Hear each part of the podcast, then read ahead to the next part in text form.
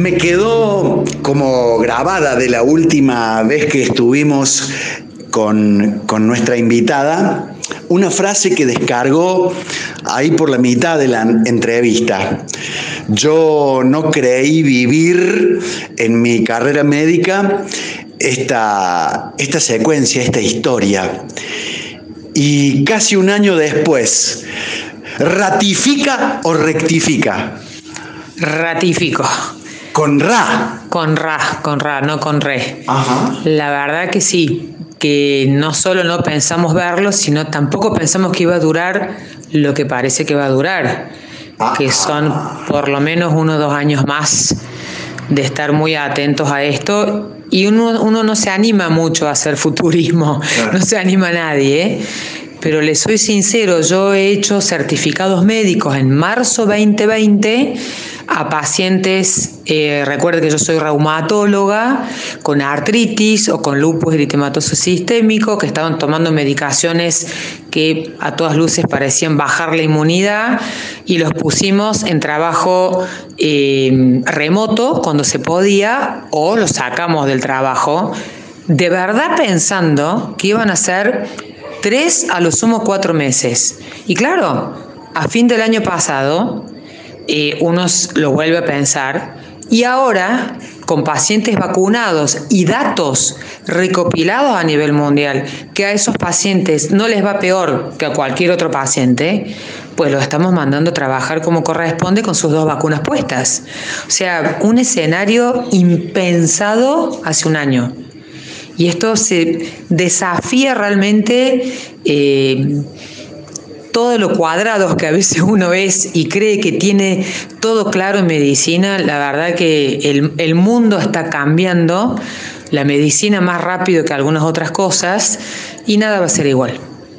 Eh, vos sabés que la radio es muy futbolera, ¿no?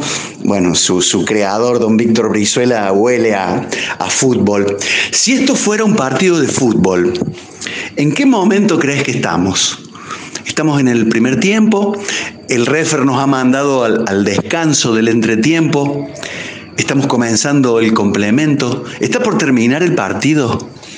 Yo te diría, pasándolo a términos de mundial, eh, que estamos casi en un empate técnico y sin mucho descanso, vamos a la alargue.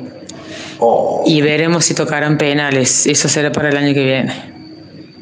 ¡Qué definición! ¿Qué definición? A ver, vuelvo al tema del fútbol. ¿Quiere decir que estamos empatando? ¿Que puede haber alargue y penales porque estamos empatando?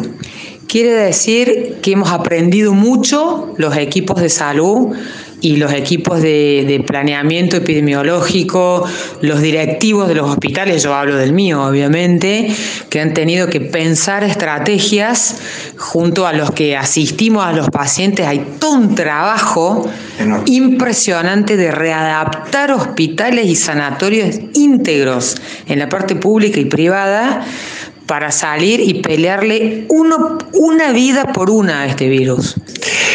Eh, si habrás aprendido de, este tema en lo que va del año, Alejandra. Sí, aprendimos todo el equipo todo el equipo y todo el hospital. Claro. Me atrevo a decirte. O sea, ninguna parte está desconectada, como te decía recién.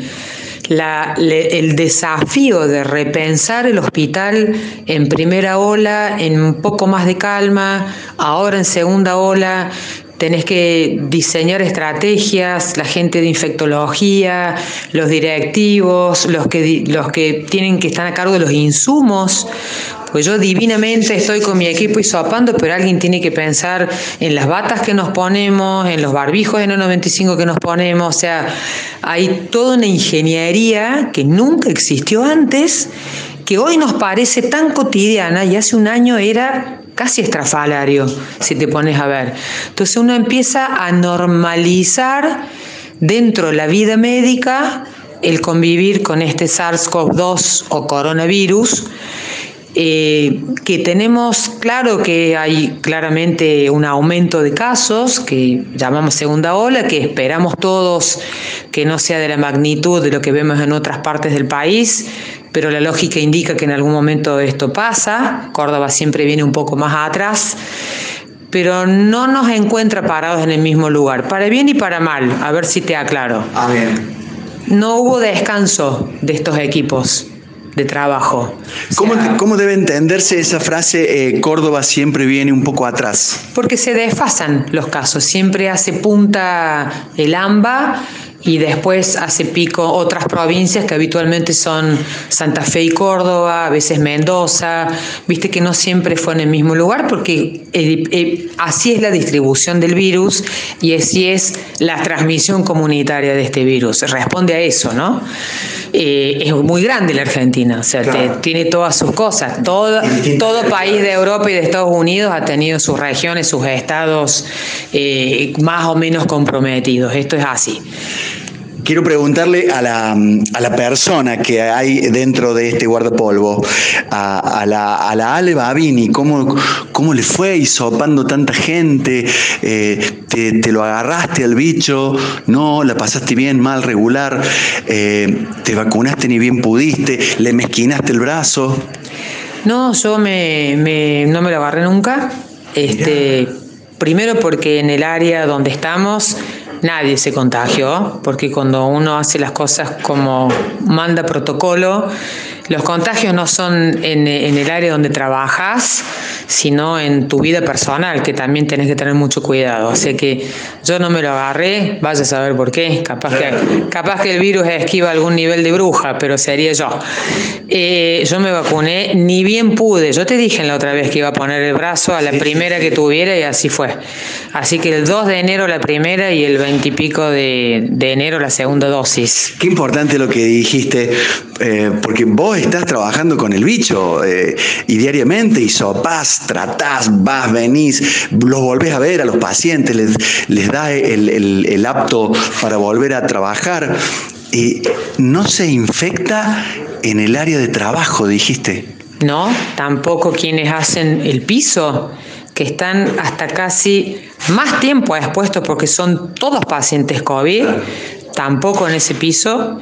Eh, y en las unidades críticas, de nuevo, los contagios son cuando alguien lo ha traído de la calle, algunos, pero no se contagiaron ya todos los demás. Cuando vos usás los equipos de protección como debe ser y como se hace.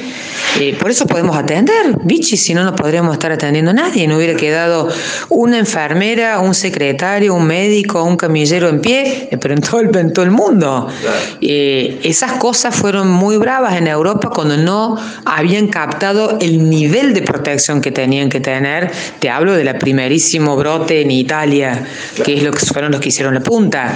Y todos nosotros, uno aprende de los demás, ¿no? Pero la verdad es que hoy estamos más conocedores, tenemos más recursos eh, para el paciente que llega a tiempo, ¿no? O sea, está muy claro cuando usamos, te doy un ejemplo, el plasma de paciente, el suero hiperinmune equino que tiene su utilidad, el oxígeno, los corticoides que sirven, que hace un año cuando te dije estábamos ah, hasta por ahí. Eh, hay protocolos más claros que ya están eh, a nivel mundial más claros Así todas las cosas pueden salir mal, porque si fuéramos curativos no se moriría nadie y no es la verdad, pero sí le hemos podido pelear en todos los lugares de Córdoba y este hospital no es la excepción. Uno a uno le peleamos los pacientes al bicho y le venimos sacando varios. Por eso la goleada del primer, del primer tiempo no te digo que la venimos ganando, pero si nos, nos fuimos al descanso 6 a 0, estamos 4 a 6 eh, con ganas de empatar y, juntando fuerzas porque si hay que seguir, vamos a los mismos los que estamos. O sea que va a haber alargue y penales. Va a haber alargue y ojalá que los penales sea para que le ganemos de una buena vez, pero hasta que no estemos todos vacunados eh, en, una proporción mucho más grande la población y se, conozca cada vez más de, este virus y sus mutaciones y algunos cambios que habrá que meter, eh, lo tenés que tratar con el debido respeto, pero ya no, no es que le tengamos miedo, tenemos precauciones, miedo no le tenemos más hace rato.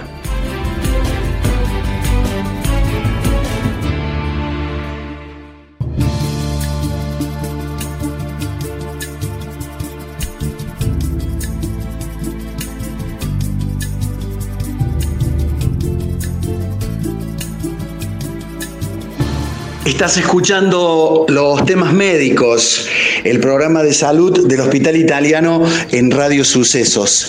Hoy nuevamente el, gusto y el aprendizaje con la doctora Alejandra Babini, encargada del área ambulatoria de los pacientes febriles, que en el bloque anterior nos dijo, estamos... Eh, terminando el segundo tiempo y quizás yendo a la alargue y quizás haya penales, comparando la pandemia con, eh, con el fútbol. La pregunta es, ¿deberemos acostumbrarnos a vivir en modo coronavirus? Yo creo que sí, Vichy. Yo creo que sí. Y creo que sería sabio entender que nos tenemos que cuidar, que hay que tratar de vacunarnos en la mayor proporción posible, porque eso te da un aire diferente, que no quiere decir que no te debas cuidar, por cierto. Tampoco sabemos si nos tenemos, cuándo nos tendremos que volver a vacunar, eso no está claro, pero se supone que el año que viene algo así podría suceder. Pero habrá que aprender a trabajar, a ir a la escuela, a, manejarse con coronavirus, a tener reuniones seguras cuando no estemos en, súper ola complicada, a tener espacios en donde pues, se puede un poco más, un poco menos y entender que esto va para largo, esto va para el alargue. Entonces uno comprende el cansancio, uno comprende la necesidad de, de la sociabilización tal cual la entendemos, pero esto está, tenemos otras reglas del juego. Es como si en este alargue eh, nos cambiaran un poco las reglas del fútbol, ¿sí? Entonces en eso me parece que hay que ser eh, astuto, hay que ser prudente, cuidar a los tuyos, seguir cuidando a los mayores y tener cuidado porque lo que se está viendo en esta segunda parte del tiempo es que eh, hay gente cada vez más joven que tenemos que internar complicada, complicada incluso en terapia intensiva. Te hablo de gente 40 y corto, 50 y corto. Ese no era el rango etario que se complicaba cuando charlamos la otra vez. El pico estaba en los 70. Sí, sí, sí. 20 años para abajo. Eso para que lo piensen, nadie está a salvo. Hay que cuidarse, hay que usar los barbijos, hay que distanciarse, hacer reuniones muy cuidadas. Este es un momento donde las cosas... Eh, también recaen en, el cuidarte que nos cuidamos todos como nunca, pasar esto y poder jugar un alargue un, poco más eh, laxo en algunas cosas, pero entendiendo que va a haber que cuidarse. Creo que hay que entender que va para largo. Entonces, bueno, cada tanto hay que respirar hondo y dale que va. Además, mm, es bueno decirlo una vez más, la vacuna no evita la enfermedad, hace que uno eh, capte una, una patología un poco más leve probablemente eh, es lo que creemos que pasa, entonces mucha menos gente que tenés que internar, no se satura el sistema de salud, hay camas también para el que no tiene COVID, el señor que tiene un infarto tiene derecho a estar internado y hay que se lo trate. Eh, y es difícil que dé para todo si, si la ola de los pacientes complejos requiere internación tanto en piso como en áreas críticas. Entonces, eh, cuanto más vacunados haya, mejor. Sabemos que no está fácil en el mundo. Eh, si vos lees los diarios, el presidente de Estados Unidos está pidiendo que caigan las patentes de las vacunas para, para, COVID. Entonces no es una discusión solamente argentina y latinoamericana, quiero decir, hay que mirar la jugada más arriba y entender que no está fácil y que las vacunas no las regalan, hay que comprarlas.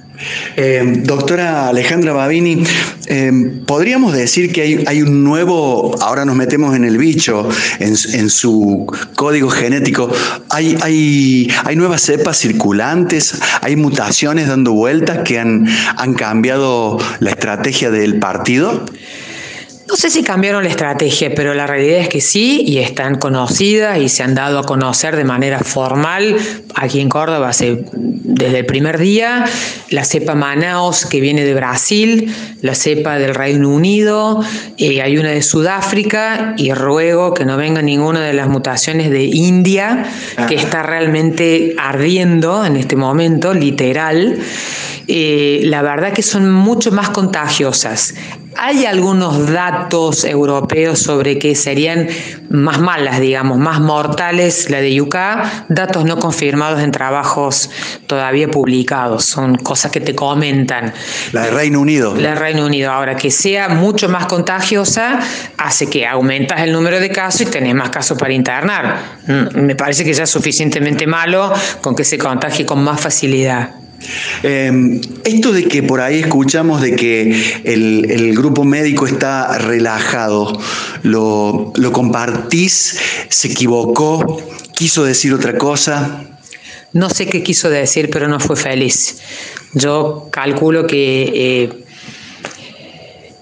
no hay nada más alejado, relajado. Primero porque te lo digo yo, nuestro equipo de Febril y como supongo todos los equipos que están viendo COVID de manera ambulatoria, no dejamos de trabajar en ningún momento y todos nosotros tenemos nuestros propios consultorios y nuestras propias tareas hospitalarias que cumplir. No estamos 100% afectados al COVID. Algunos casos sí, en la parte pública, en la parte privada te aseguro que no. Entonces, relajados no ha estado absolutamente nadie, las terapias han estado llenas y hemos estado viendo la demanda contenida como un dique de gente que no consultó porque tenía miedo de venir a los sanatorios y hospitales y aparecieron todos, de ahí, ahí me parece que estuvo mal asesorado eh, y, desafortunado en la frase. Creo que fue desafortunado. A mí me. ese dique de contención. A mí, me habló un querido amigo de Buenos Aires que, que es abogado, que es uno de los asesores. Inmediatamente nos puso en el chat de la Sociedad de Reumatología que no había querido decir eso. Bueno. Eh, yo creo que tenés responsabilidades en tu dialéctica cuando sos el primer mandatario del país, pero quiero pensar que no es lo que realmente él cree que sea así. Quiero pensar que no es. Doctora, pero las terapias están más concurridas. Las terapias están concurridas porque se han operado pacientes complejos que requieren recuperación de terapia, porque tenés pacientes que se les complicó, como siempre. A ver, las terapias estaban llenas antes de que tuviera este bichito dando vuelta, concretamente. Acá, cuando vos abrís más camas de terapia para atender a estos pacientes, créeme que se usaron todas hasta cuando había pocos pacientes en algún momento complicados en cuidados críticos. Pero pacientes ambulatorios hubo siempre. Ahora hay mucho más, obviamente. Nunca se terminó de ir. Es un error haber pensado eso. Uno vive un veranito, el mismo que vivieron los europeos y después volvió a la carga. Claro. Eh, doctora, estamos con cifras de 20.000 contagiados diarios a nivel nacional y en Córdoba andamos alrededor de los 1.000. en qué cifra deberíamos o, te sentirías más tranquila? No, no vale decir cero. No, cero no, pero tenemos cifras de 100, 200, 300 hasta hace poco. Lo que preocupa es cuando esto aumenta de golpe es cuando la curva se pone vertical, la famosa curva, cuando sube de golpe, significa que eh, es gente que contagia a otra, otra, otra, otra. Esto es un efecto, es como cuando vos tirás una piedrita en el lago y tenés olitas. Vos tirás un, cascotón de 50 kilos en una piedrita y las olas son más grandes y duran más. y ya no es el velorio de Maradona. No, pero uno sigue viendo que hay manifestaciones que no se entiende, o sea, eh, no se, no hay, hay cosas prohibidas, todo de, la ley y el virus debe ser es parejo para todo el mundo. O sea, vos me preguntás si hubo, si se equivocó en la palabra que los médicos estén relajados, que yo estoy convencida que no creo que haya querido decir eso, pero fue desafortunado. Pero después está, había no menos de 50, 40 personas en el velorio pobre del, ministro de Transporte de la Nación, que créame, lamento muchísimo eso, y ha sido tristísimo, pero y uno entiende el dolor, pero yo te puedo contar desde lo personal y de todos los, familiares de pacientes COVID que no los dejaron juntar más de 10, 20 personas en un velorio. Entonces, señores, seamos justos porque los medios y las redes publican todo. Todo el mundo se entera de todo ahora. ¿Dónde estamos parados? Eh, vacuna, primera dosis, segunda dosis. ¿Habrá que vacunarse de nuevo? La inmunidad que nos dé la vacunación sirve para todas las variantes. ¿Tendremos que vacunarnos también para la, la común gripe, para la influenza? Habrá que también hacer la vacuna antineumocóxica. ¿Hay novedades terapéuticas? ¿Hay algo nuevo entre el, el 2020 y este 2021?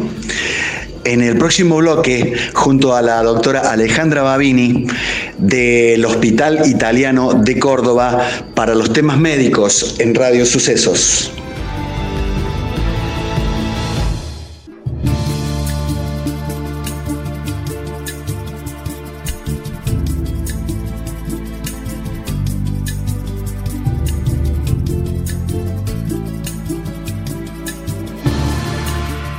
Los temas médicos, tercera temporada en Radio Sucesos.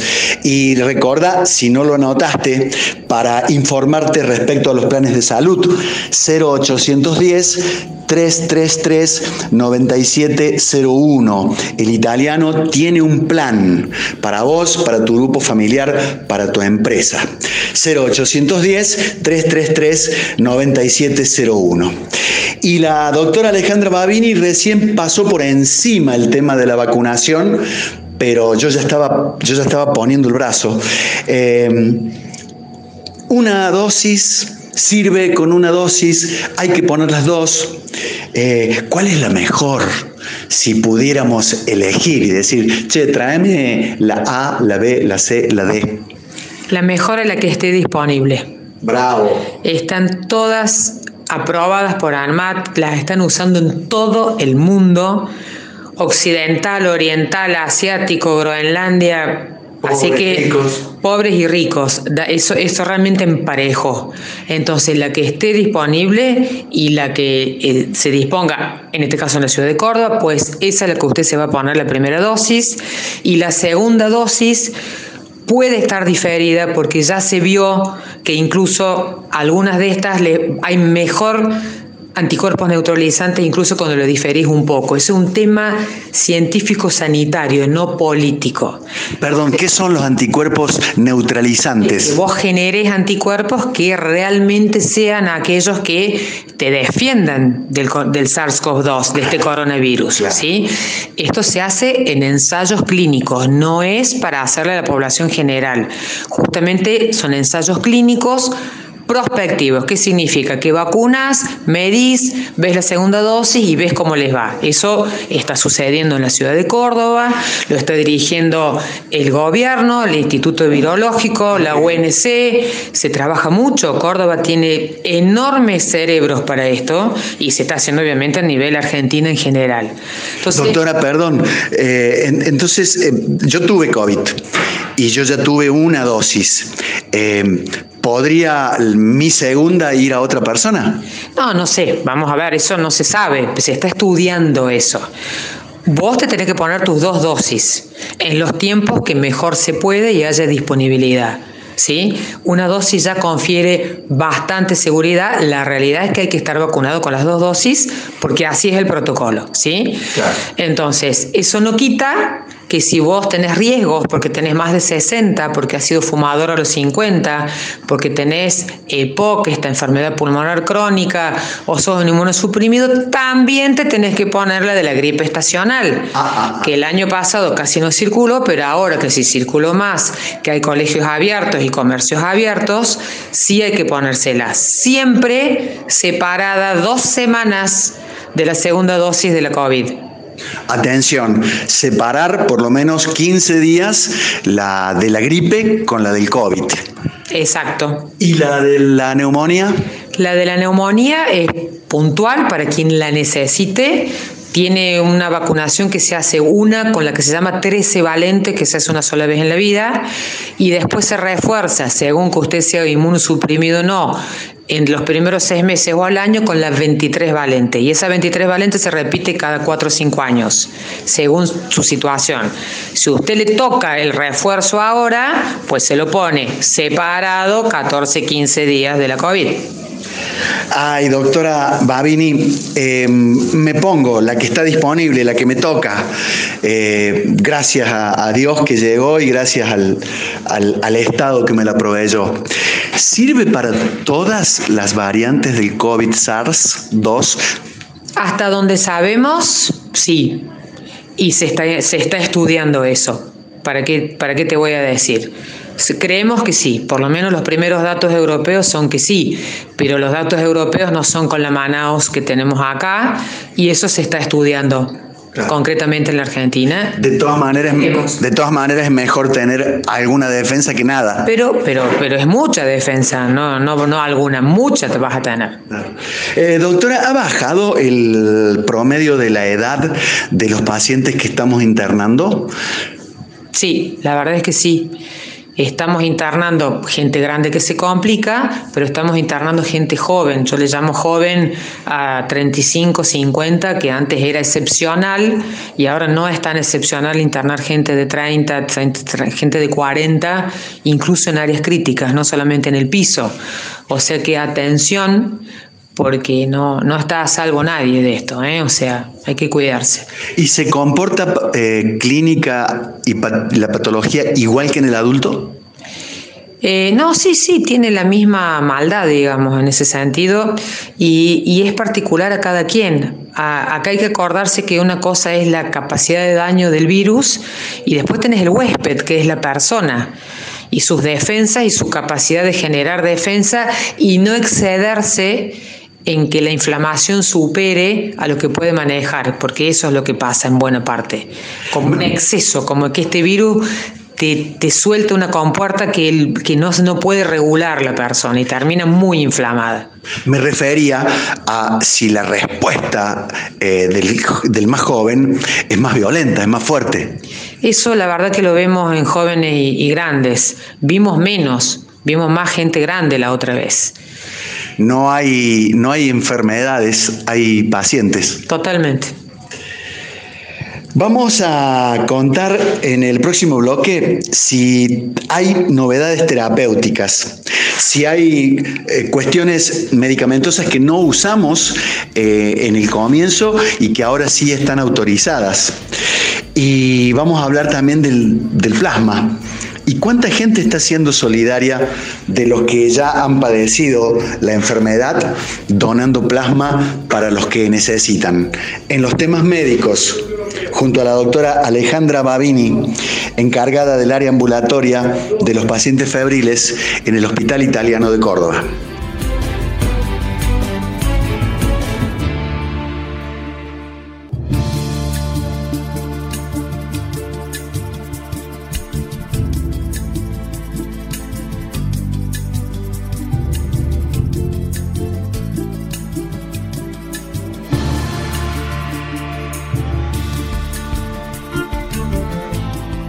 Recuerden pueden anotar el servicio de telemedicina del Hospital Italiano de Córdoba, 410-6500 para iniciar cualquier consulta, para pedir cualquier turno, 410-6500. Y de ahí pide con la doctora Alejandra Babini o el equipo de área ambulatoria de pacientes febriles. ¿Hay alguna estadística, Ale, de cuánta gente ha pasado en un año ya largo? Sí, son, son muchos, la verdad que son muchos. El otro día hacíamos los cálculos de frente a cuántos pacientes positivos hemos estado los que hisopamos en el área de febril y creo que todos estamos en el cientos y cientos y ninguno se contagió.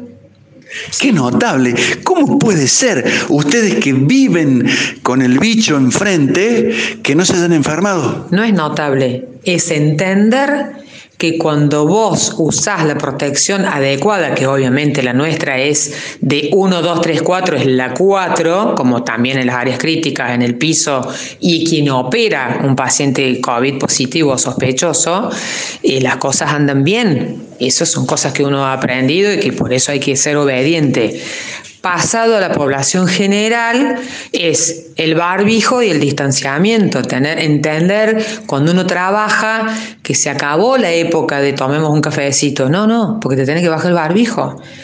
tu amigo está asintomático, están todos los de la oficina después positivos. Entonces, en eso cambia el cómo uno se maneja. Cuando uno dice cuidarse es eso, ¿no? Verdaderamente. Y Si me permitís, en novedades, es lo que yo te decía, ¿no? O sea, hay, hay protocolos de tratamiento clarísimos aprobados el día de hoy a nivel mundial, nacional y provincial, que son los que se deben respetar y no empezar con inventos raros que no existen y son hasta perjudiciales potencialmente para la salud del paciente COVID positivo, consulten cuando tengan, sean COVID positivo, que no los hayan hisopado en un lugar que tiene su propio seguimiento, pasen pocos días y en verdad se sientan muy mal o con una fiebre muy alta o mucha tos o falta de aire, porque las opciones tienen que ver con el tiempo. El plasma de paciente ya curado, pasado el día 3-4, no tiene la misma eficacia y no se usa. O sea que vuelvo a hacer ese llamado a la solidaridad que bien dijiste, Vichy, de donen los pacientes que han tenido COVID porque no saben cuántas vidas salvan.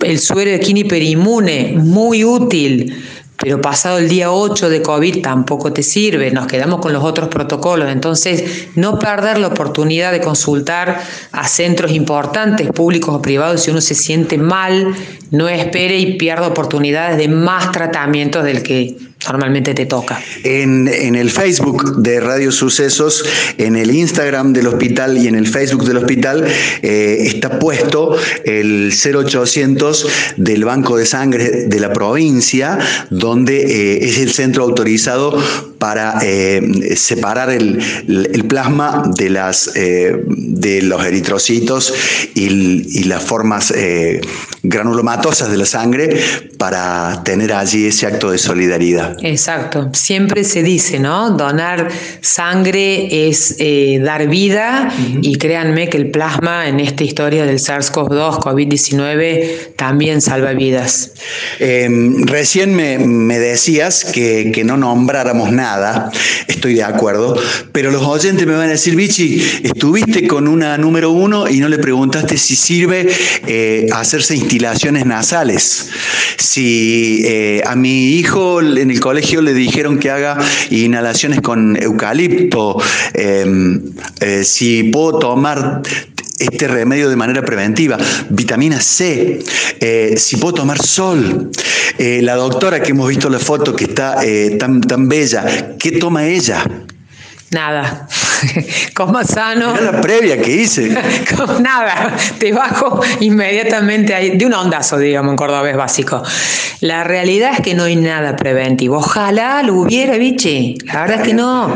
Hemos visto circular todo tipo de, de cosa bizarra. Lo dijimos la otra vez. Eso no sirve. Y lo más peligroso es que te da una falsa sensación de seguridad. Ah, ¿Entendés? Entonces vos te aspiras el, eucaliptus, te pones las famosas gotitas nasales o te tomas este, e, e, esta que no voy a mencionar, pero que se usa en la veterinaria, porque ni la quiero mencionar, y te da una falsa sensación de que estás a salvo y sos papita para el loro para que te contagies, porque te vas a creer que te vas a bajar el barbijo, te juntás con 30 en un asado y no va a pasar nada. Y todo eso después yo lo tengo que sopar.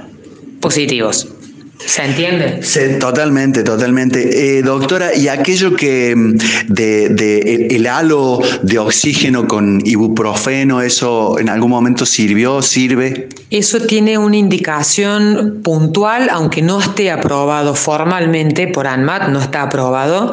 En casos muy puntuales en unidad de terapia intensiva, cuando está fallando todo y antes de una intubación para entrar al respirador, en algunos casos y algunas terapias intensivas con gran control de los terapistas eh, se hace, pero no es una práctica cotidiana para nebulizarse en su casa, de ninguna manera. No, no, obvio, obvio.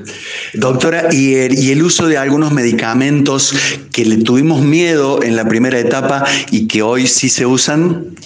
Corticoides. Los corticoides, que sí, efectivamente, se le tenía miedo y justo para el paciente que tiene neumonía COVID importante y que requiere oxígeno, que es el que tenemos que internar, pues es lo que se usa y ese es de las cosas que más vida ha salvado, concretamente un trabajo enorme que es el Recovery, que así lo demostró, y por eso es parte de todos los protocolos aprobados en el mundo, el oxígeno obviamente, la anticoagulación, porque este bicho tiene esa capacidad de generar trombos y producir muertes súbitas, famoso periodista de hace poco, Mauro Viale, eso fue lo que pasó. Hizo una trombosis. Eh, no lo tomes a mal. Entonces me tomo un ácido acetil salicílico todas las mañanas. No, porque eso es un antiagregante plaquetario y no te va a salvar. Así todos los anticoagulamos y tenemos eventos de tromboembolismo pulmonar que matan pacientes cuando los anticoagulamos. Eso se hace con estricto control médico y en internación.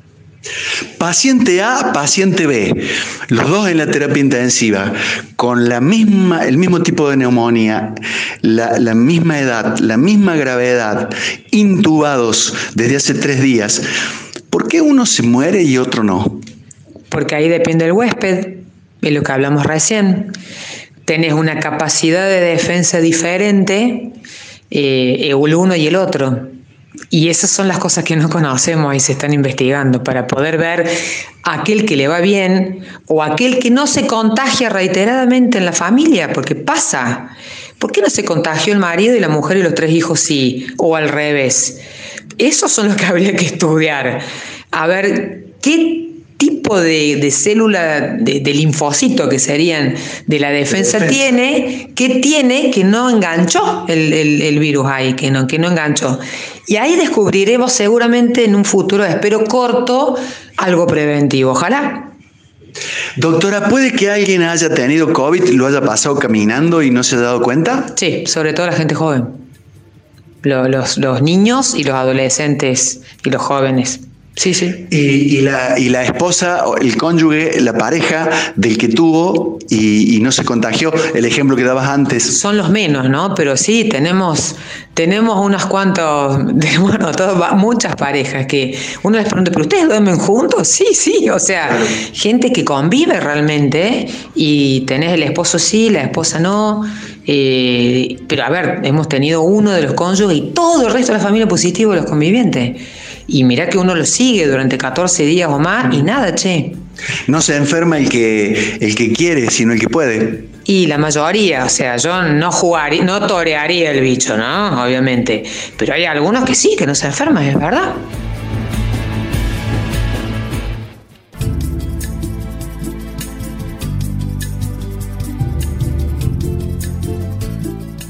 Si fuera esta la última nota que da la doctora Alejandra Babini del Hospital Italiano, hablando de este vivir en modo coronavirus que nos ha tocado. ¿Qué te gustaría remarcar? Y mira, lo que me gustaría remarcar es bastante general, ¿no? Creo que en tiempos de, crisis, o si uno se pone a leer La peste de Albert Camus, que uno pensaría que lo escribió hace 20 días, eh, cada quien muestra cómo es. Uno ve, uno ve la entrega, uno ve el coraje, uno ve el cobarde, uno ve el negador, cada uno muestra cómo es. Ha sido bastante espantosito ver algunas cuestiones como sociedad, creo que tenemos mucho que reflexionar. Los equipos de salud se han portado a la altura requete contra de las circunstancias, como, como pocas veces o como siempre lo hacemos, porque para eso hemos elegido estar en la área de salud, y te hablo de todo el equipo de salud. Eh, y creo que todo el mundo tiene que estar a la altura de esto. Y cuando digo todo el mundo es cuidarnos entre todos. Te voy a cerrar con las palabras de una paciente, una señora COVID positiva de 72, que me decía, si este virus hubiera sido muy malvado con los niños y los jóvenes, los abuelos nos hubiéramos guardado todos para preservarlos. Te dejo con eso. La doctora Alejandra Babini, del Servicio de Reumatología del Hospital Italiano de Córdoba, hoy, por cuestiones de vivir en modo COVID-19, encargada del área ambulatoria de pacientes febriles. Los que no hayan podido escuchar totalmente la nota, hoy a las 20 la estamos reiterando. En nombre del Hospital Italiano de Córdoba y Radio Sucesos, al gran pueblo argentino, salud.